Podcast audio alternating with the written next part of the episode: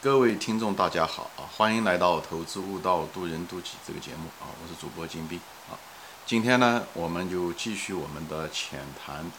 嗯，管理层这个系列啊。前面的节目中，我们谈到了管理层和选股的这个重要性啊。今天的这个节目呢，我们就谈一下这巴菲特对于这个管理层的一些要求。啊，巴菲特对管理层的要求呢，其实很简单，他就说，他主要的说的是三个方面。他说，第一，这个人这个管理层一定要诚实啊；第二呢，就要能干，嗯，就是能干；第三呢，就是这管理层呢，就是他除了诚实能干之外呢，他要符合这个股东的利益，他符合股东。这三个东西其实是不一样的啊。这个诚实是表示这个人的一个人品，对不对？能干呢是表示他能够管理企业，对不对？他能给企业有好的策略，对不对？你如果人如果不诚实，他虽然能干，你知道，常识告诉我们这种人很危险啊。还有一个呢，就是诚实也能能干，但是他可能把企业办得很好，但是他不一定能给股东带来很多的利益啊。这个东西呢，呃，就是好的公司，但是它不一定是好的投资。所以在这个地方的时候呢，他就是第三个要求，就要对这个。呃，诚实能干的这个股东的一个第三个要求呢，就是这个管理层一个第三个要求，它符合股东的利益啊。作为一个，因为我们是投资者嘛，所以我们当然希望管理层要符合股东的利益。有的时候管理层跟股东利益实际上是有冲突的啊，我后面会说到。那么首先先谈诚实啊，诚实，因为我们都知道这管理层他人要是如果不诚实，那么一切免谈啊，他是一票否决权。什么呢？他如果不诚实，那么。他所有说出来的这些财务报表，他所有的说出来的跟你话，你都无法分析，对吧？因为你不知道是真的还是假的，是不是？所以就一票就可以把它否决了，吧？就像你跟朋友在一起相处一样的，对不对？你如果处一个朋友，虽然你很也很喜欢他，但是他说话不靠谱，那就没办法相处，就是你没办法相信他，这是吧？你不知道他这个话说出来哪句是真的，哪句假的，对不对？那么在一起合作的话，你是股东，他是管理层，那么。对吧？这大家都明白，所以就是一旦发现管理层不诚实，一票否决啊，一票否决。但是就是说，嗯，诚实不诚实，有的时候你说你也没见到这个管理层啊，就是我怎么知道他诚实不诚实？或者我怎么知道这个呃管理层能干不能干？是的，这些有些东西呢，它需要一定的人生的一些经验啊，一些人生的经验。那么巴菲特其实在这方面还是不错的，因为他在早年是非常小的时候，那么六七岁就开始做各种各样的小生意啊，嗯，送报纸也好，卖这些糖果的，嗯，有卖什么，嗯，各种各样的生意吧，哎，收集高尔夫球也好，哎，卖可口可乐也好，反正他他过做各种这，其实在这过程中的时候，他其实在他非常早年的时候就有很多的人生经验，也遇到过很多人。啊，跟很多人打过交道，以后早年的时候又，呃，因为那个投资一些企业嘛，他有的时候会涉及到这个企业的经营管理，所以也遇到过很多人，所以他阅人无数。在他非常年轻的时候，二十几岁的时候，三十岁不到，他就已经阅人无数，又跟各种各样的投资人打交道，所以他在早年的时候积累了非常多的这个人生的丰富的经验。所以这这不是我是怎么说他的，他那个大师兄就曾经说过，他大师兄就说。Warren 就是叫 Warren 巴菲特第一个，嗯嗯，他的名字叫他叫 Warren，是有非常超呃，就是说惊人的啊那种能够读懂人的，他就识人的能力吧，就是按中文说识人的能力，他就能够识别人。所以呢，虽然后来巴菲特在他嗯投资后来的这个最近这三四十年，他基本上啊三十年吧啊嗯基本上不再。去呃实地考察、实地调查，甚至有的时候都不怎么跟他的管理层，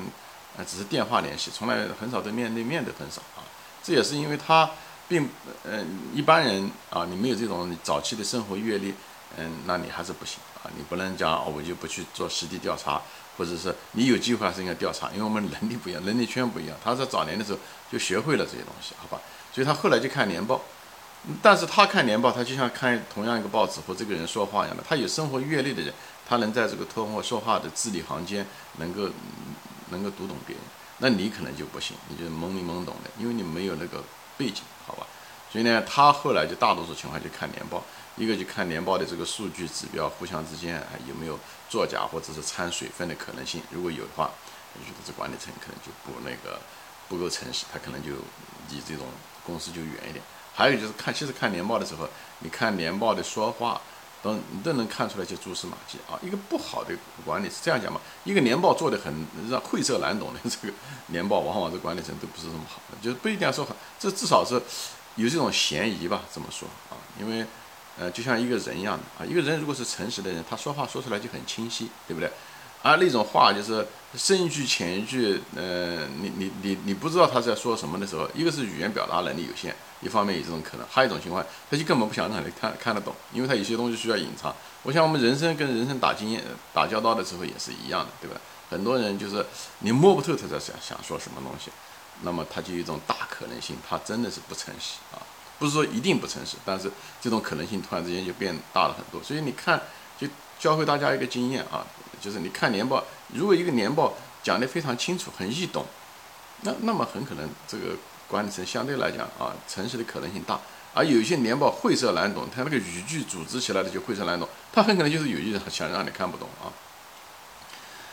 啊，不一定一定是这样的，但是有这个嫌疑啊。啊，那么巴菲特第二个他说，除了管理层啊诚实之外，那第三个啊，第二个就是能力啊，就是如果他诚实的话，就是。要能力，就是要能干。往往这种能干呢，不仅仅是讲他能够给你挣钱，还有就是他有一种企业家的一种情怀啊，不仅仅是看利润，当然也要看利润。以后他要又很低调，又很专注啊，不是那么张扬。但是呢，就是把企业能够管理好啊。所以巴菲特当时买了很多公司，嗯，都是那个那种企业家，就是他把公司买了，照讲企业家可以退休了嘛。他有些企业家就愿意留在公司，还继续把这企业办好。那这种人可能就不是那么太在，就是对钱不是那么太在意，他把事业看得很重。那么巴菲特就特别看重，呃，企业家的这种素质，因为很多企业家他赚了钱他就退了，绝大多数人都是退了，就他办企业就是为了挣钱，有能把企业能够做大以后卖掉，他就不管别人了，也不管他的员工了，也不管他的顾客了，他揣了揣了钱就走了。其实大多数人都是这样的人，但是就有一部分人他是觉得这个企业是他的。啊，他呃把它做出来，他为员工负责，为顾客负责，他也想把这个企业越办越好。这时候的时候，他已经把他的股份卖掉了，但是他仍然愿意去做。哎，这种人往往有一个很好的一个情怀，所以他做事情的时候相对来讲也比较专注。他只是想把事情做好。这时候他对钱当然也想把企业挣好，也给股东挣钱，这是无疑的一件事情。但是他往往这种企业家呢，对员工也不错，对顾客很好。当你一个对替顾客着想。很多以后又把员工做得很好的人，那企业赚钱只是水到渠成的一件事情，好吧？所以呢，而且这些企业家都是一个，他能把一个公司能从小变大，他本身的业务能力一定都不差，他管理企业的能力一定不差。而且管理企业很多情况下其实是，特别这些传统企业，它其实不需要那么多专业的知识，而跟我们呃想象中的不一样啊。不是说你一定要去 MBA 怎么样，你去 MBA 肯定是会帮助你很多。你如果有很多的实战的管理经验的时候，MBA 这些课程啊这些东西，呃你会很多。但是如果你从呃本科、专科以后去读了 MBA，其实那 MBA 对你来讲价值没有那么大啊。你如果只有管理企业的实战经验的时候，再读 MBA 就收获就很大。给你的各个方面提高都很大，所以往往这种人呢，都是首先尊重常识，以后又是个正直的人啊，以后又勤于学习，以后又很爱于观察，非常用心，这一点就很好。所以大家有条件，这一类的人其实说出来还是理论啊，大家有条件可以看一本书，就是那个福耀玻璃这个老板的那个自传，就是叫什么？呃，心若菩提。哎，这本书，呃，是个企业家的传，我当然讲的东西很还是比较简略啊，呃，但是毕竟描述了一个企业家他一步步的怎么成长过来啊，呃，那个书写的其实我不认为写的怎么样，但是，呃，但是毕竟是一个相对来讲比较真实的一个描述啊，所以那个大家可以看一看，就看到一个企业家，呃，对吧？呃，他本人也没有上过读过多少书，对不对？但是后来他自己在读书的过程中又自我学习，所以一个好的企业家往往他之所以变得能干，他就是勤于学习、自我学习，以后又很善于观察，又非常用心，又有那种怎么说呢？一种责任感。往往的这个能干呢，它只是一个外在的一个表现而已，好吧？所以我就大概跟大家说了。当然了，巴菲特他投资的企业大多数都是那种传统行业啊，优质的传统行业，呃，那种呃高科技的行业，他投资的非常少啊。嗯，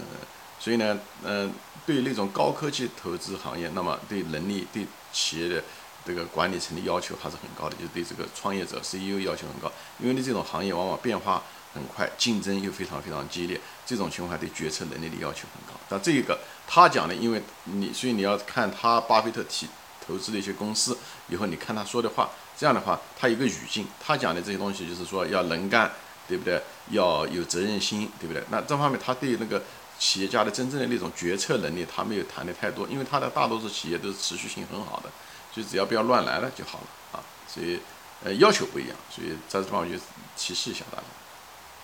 那么巴菲特另外一个第三个呢，就是说呢，他要一定要股东呢要一致，就股东利益一致啊，这一点很多人可能不能理解啊。呃，一个企业，他一个企业把这个企业做大了，把它做好了，不就是跟股东利益一致了吗？呃，有的情况是这样，有的情况不一定啊。特别是在美国，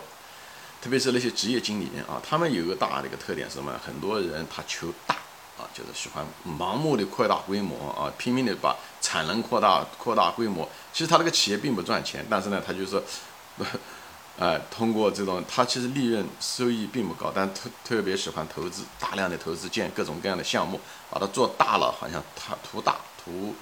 呃，认为大了就可以做强，这是咱们中国人的很多企业家的一个，嗯呃，很多这个职业经理人吧，一个共同的一个特点。美国也是一样啊。还有一点呢，就是美国人还喜欢热衷于就是并购公司，买新公司，像乐视也是一样，就是很多公司把他们喜欢。呃，他既然呃没有耐心把它做好啊，把自己一步步把它做好，他还喜欢并购别人的公司啊，就总觉得别人的公司更好，把它并购，所以呢，大量的恶性并购就并购了很多公司。